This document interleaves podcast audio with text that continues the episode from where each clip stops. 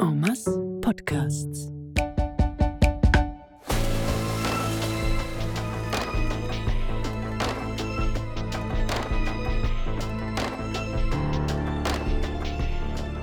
Barsch, Episode 6. Ich weiß gar nicht mehr, über was reden. Ja, es fühlt sich schon ein bisschen komisch an jetzt. äh. Er hat uns schon mega beschäftigt in den letzten Wochen. Ich kann mir irgendwie fast nicht mehr vorstellen, wie wir den Podcast vorher gemacht haben. Herzlich willkommen an unsere HörerInnen zu der Episode 155 von unserem Podcast Farm. Wir schwätzen über Formen vom Zusammenleben und wie das am besten funktioniert. Ja, wie man vorher vielleicht schon ein bisschen rausgehört hat, der Barsch ist weg. Chilcott ist auch weg. Die sind zurück in die Aare. Also, wir nehmen es an, zumindest. Sie haben uns nichts angelassen. Ja, was hätte jetzt da lassen? Ein Abschiedsbrief. Ja, nein, ich meine ja nur. Aber sie sind einmal zurück in die Aare. Du, ja, er hat den Fluss schon vermisst irgendwie. Ich weiß nicht. Aber es ist ja schon gut, so wie es jetzt ist. Ja, für dich vielleicht. Meint ihr, es geht ihm gut? Hm, ich hoffe es. Es ist ja schon auch sein Fluss. Ja, aber er hat auch nicht wirklich gerne Gesellschaft Ach gehabt, oder? komm, der ist einfach ein bisschen grantig. Du, vielleicht ist da einfach das kleinere Übel. Also das kleinere Übel als unsere Wege. Ja. Ja. Die Woche Gletscher, oder? Hm, Ja, wir reden mit einem Wasser- und Gletscherexperten. Genau. Zum besser zu verstehen, was der Barsch dort gesucht hat.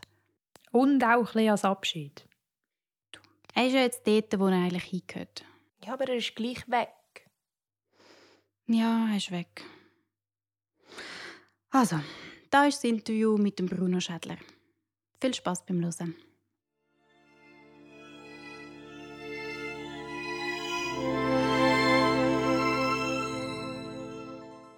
Kannst du dich bitte kurz vorstellen? Ja, also mein Name ist Bruno Schädler. Ich bin äh, in Zürich aufgewachsen. Und dort meine Ausbildung gehabt, am Schluss an der ETH gsi, habe dort Atmosphärenphysik studiert und bin dann für meine Dissertation ähm, so ein in die Hydrologie gerutscht. Habe dort eine Dissertation geschrieben auf dem Gebiet zwischen Meteorologie und Hydrologie und bin dann nach ein paar Jahren Tätigkeit in Zürich da auf Bern gezügelt und habe da lange Zeit in der Landeshydrologie geschafft.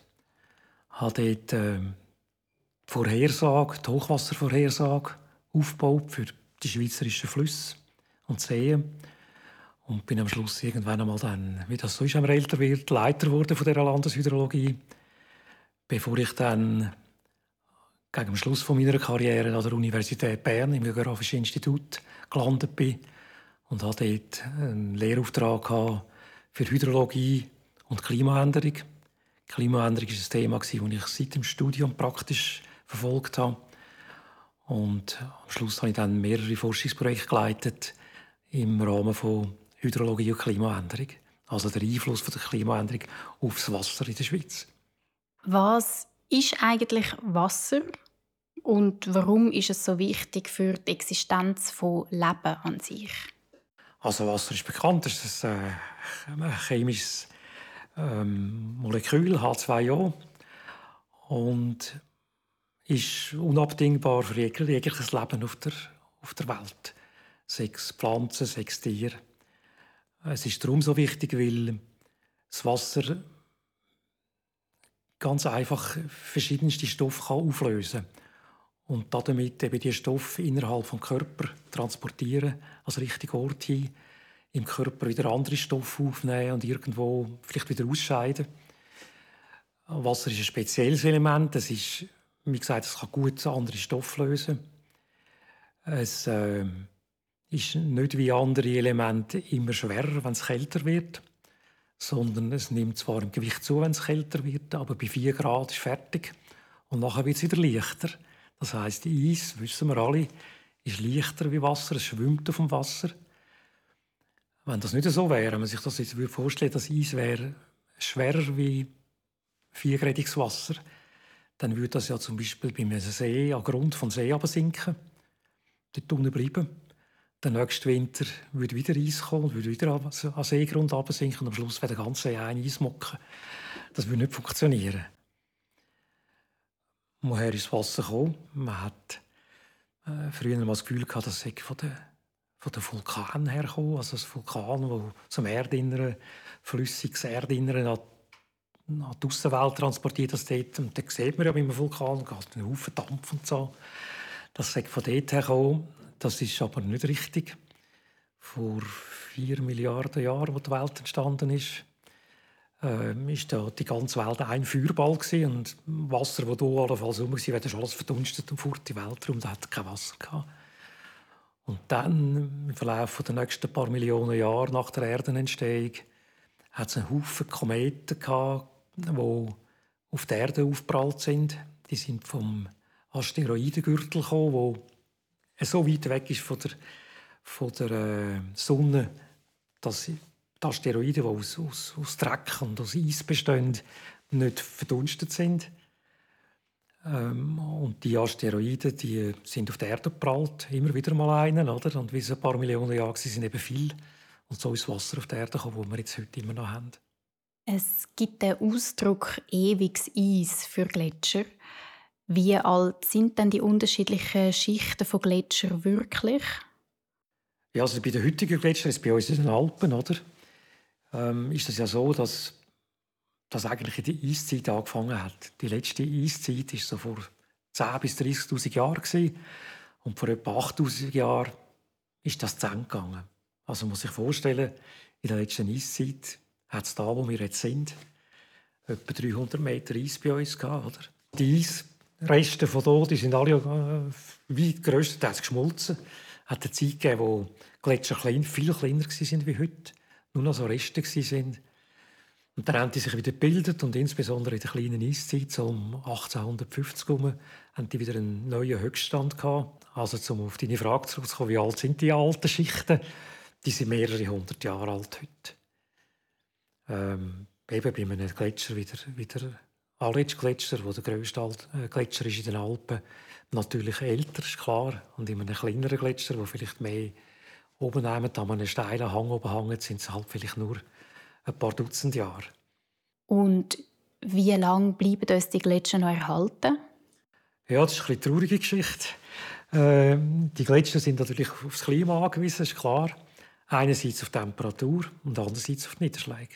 Ohne Niederschläge, ohne Schnee gibt es keinen Gletscher, ist klar. Und wie gesagt, die Gletscher sind ja im 1850 in einem Höchststand gewesen. Gletschervolumen hat sich hier um die Hälfte abgenommen, die Fläche entsprechend auch. Und äh, wenn man jetzt sieht, in den letzten Sommer haben die Gletscher immer sehr stark abgenommen. Und Glaziologen rechnen damit, dass bis ins Jahr 2100 nur noch kümmerliche Reste werden übrig bleiben. Also unterhalb von 3500 Metern gibt es kaum mehr Eis. Aber oberhalb, so 4000 Meter, 4500, wie es bei uns an die Berge geht, dort werden sicher noch Reste von Eis übrig bleiben. Ähm, das Problem ist, dass es schon mit dem heutigen Klima Gletscher eigentlich zu gross sind. Also wenn man das heutige Klima könnte stabil behalten, wie es heute ist in der Schweiz, in den Alpen, würde der Gletscher trotzdem noch weiter schmelzen. Können wir dann das Abschmelzen von Gletschern noch verhindern? Und wenn ja, wie? Eigentlich können wir nicht mehr viel, also von den Alpengletschern können wir nicht mehr viel machen. Die, die sind auch im heutigen Klima schon ein bisschen weg. Oder? Aber es gibt ja noch viele andere Gletscher. Ähm, müssen wir das Klima können stabilisieren Es ist ganz eindeutig, wir müssen können dafür sorgen, dass das Klima nicht in den nächsten Hunderten von Jahren weiter so sich erwärmt, wie es jetzt bis jetzt war und wie es weiter würde passieren, wenn man nicht reagiert. Ähm, dann können wir dafür sorgen, dass nicht alle Gletscher auf der ganzen Welt wieder verschwinden. Und was würde dann passieren, wenn es keine Gletscher mehr gibt? Ja, das ist eine gute Frage, oder? Und, und äh, irgendwie ist es dann noch so ein bisschen äh, schwierig. Weil, wenn man jetzt einmal mehr an, an, an die Hydrologie, an das Wasserdargebot denkt, muss man ganz ein bisschen ausholen, oder? In der Zeit, wo ein Gletscher stabil ist, also wo er nicht wächst und wo er nicht schrumpft, tut eigentlich ein Gletscher über die vielen Jahre gesehen nicht zum Wasserkreislauf beitragen. er schmilzt nicht ab, er nimmt kein Wasser weg. Passiert eigentlich nichts.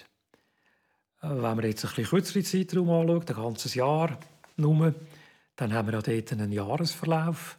Äh, der Gletscher wächst im Winter und er schmilzt im Sommer. Also er nimmt im Winter durch Wasser in Reserven ein, über die Schneedecke natürlich. Und im Sommer tut einerseits die Schneedecke schmelzen, aber nachher schmilzt eben auch ein Stück vom Eis. Ähm, das heißt, er bringt, er tut dann Wasser in den Wasserkreislauf zurückgeben, wenn es vielleicht eher ein knapp ist, oder? Im Sommer regnet es zwar mehr, deutlich mehr, oder? Aber es verdunstet halt auch mehr. Und es wird auch mehr Wasser braucht die Vegetation und die Landwirtschaft und so. Und gerade im, im, im kleinräumigen Bereich, also näher am Gletscher, wo die Bäche wirklich vom Gletscher gespissen sind, oder, ist natürlich der Anteil vom Gletscherwasser wichtig.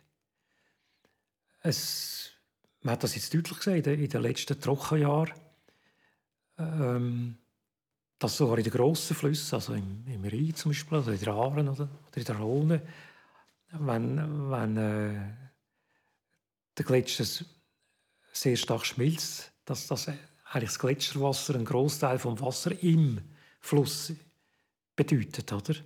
Das heißt, wenn er eben nicht würde schmelzen oder nicht so würde schmelzen, wie es keiner mehr hat, dann würde eben der Anteil im Wasser fehlen.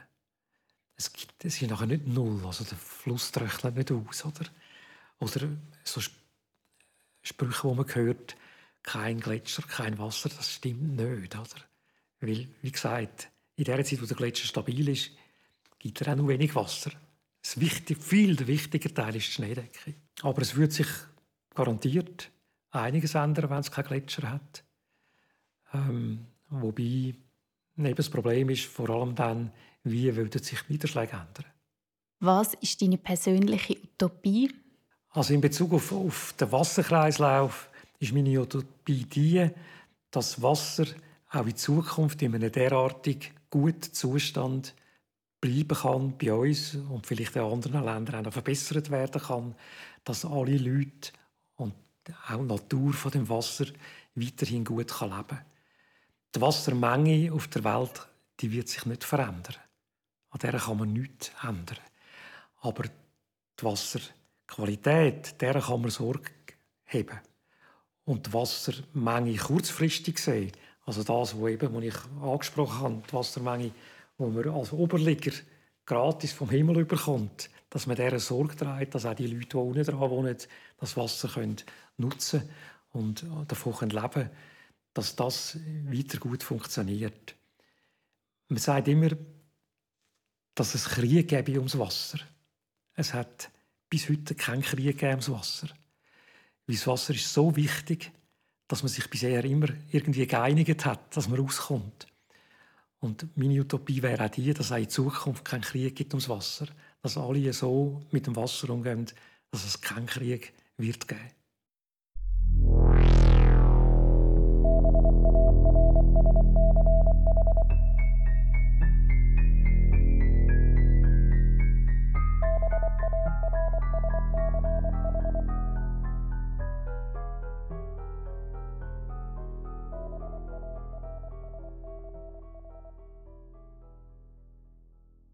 Und jetzt? Meint ihr, der Barsch will trotzdem wieder zum Gletscher? Nein, ich glaube, das war mehr so eine Fantasie, die er mal hatte. Das ist jetzt sicher wieder vorbei. Ja, aber Aaron ist ja gar nicht mehr so, wie er sie sich vorstellt. Schon. Aber haben wir nicht alle so ein Bild von einem Zuhause, das es eigentlich gar nicht mehr gibt? Jetzt ist er zurück in seinem Zuhause. Dann kann er sich auch wieder zu einem machen. Ja, vielleicht macht er das. Wir könnten ihn ja suchen. Nein, das machen wir nicht. Wir könnten ihn ja in die Aare interviewen. Nein. Nein. Aber gehen wir in die Aare? Mm, Ja, mit der wäre gut.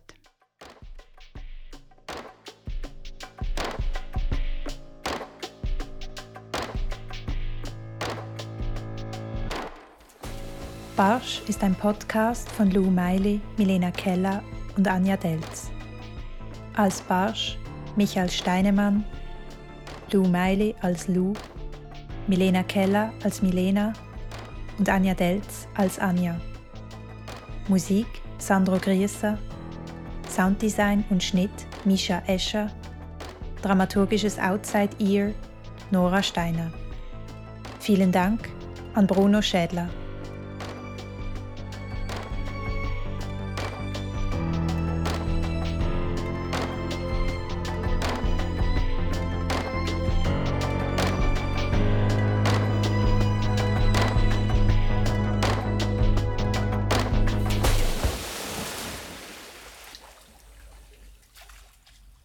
Barsch ist Teil von Ormas Podcasts, ein Hauptstadt-Kulturprojekt von Sonor, Hörmal und Rast.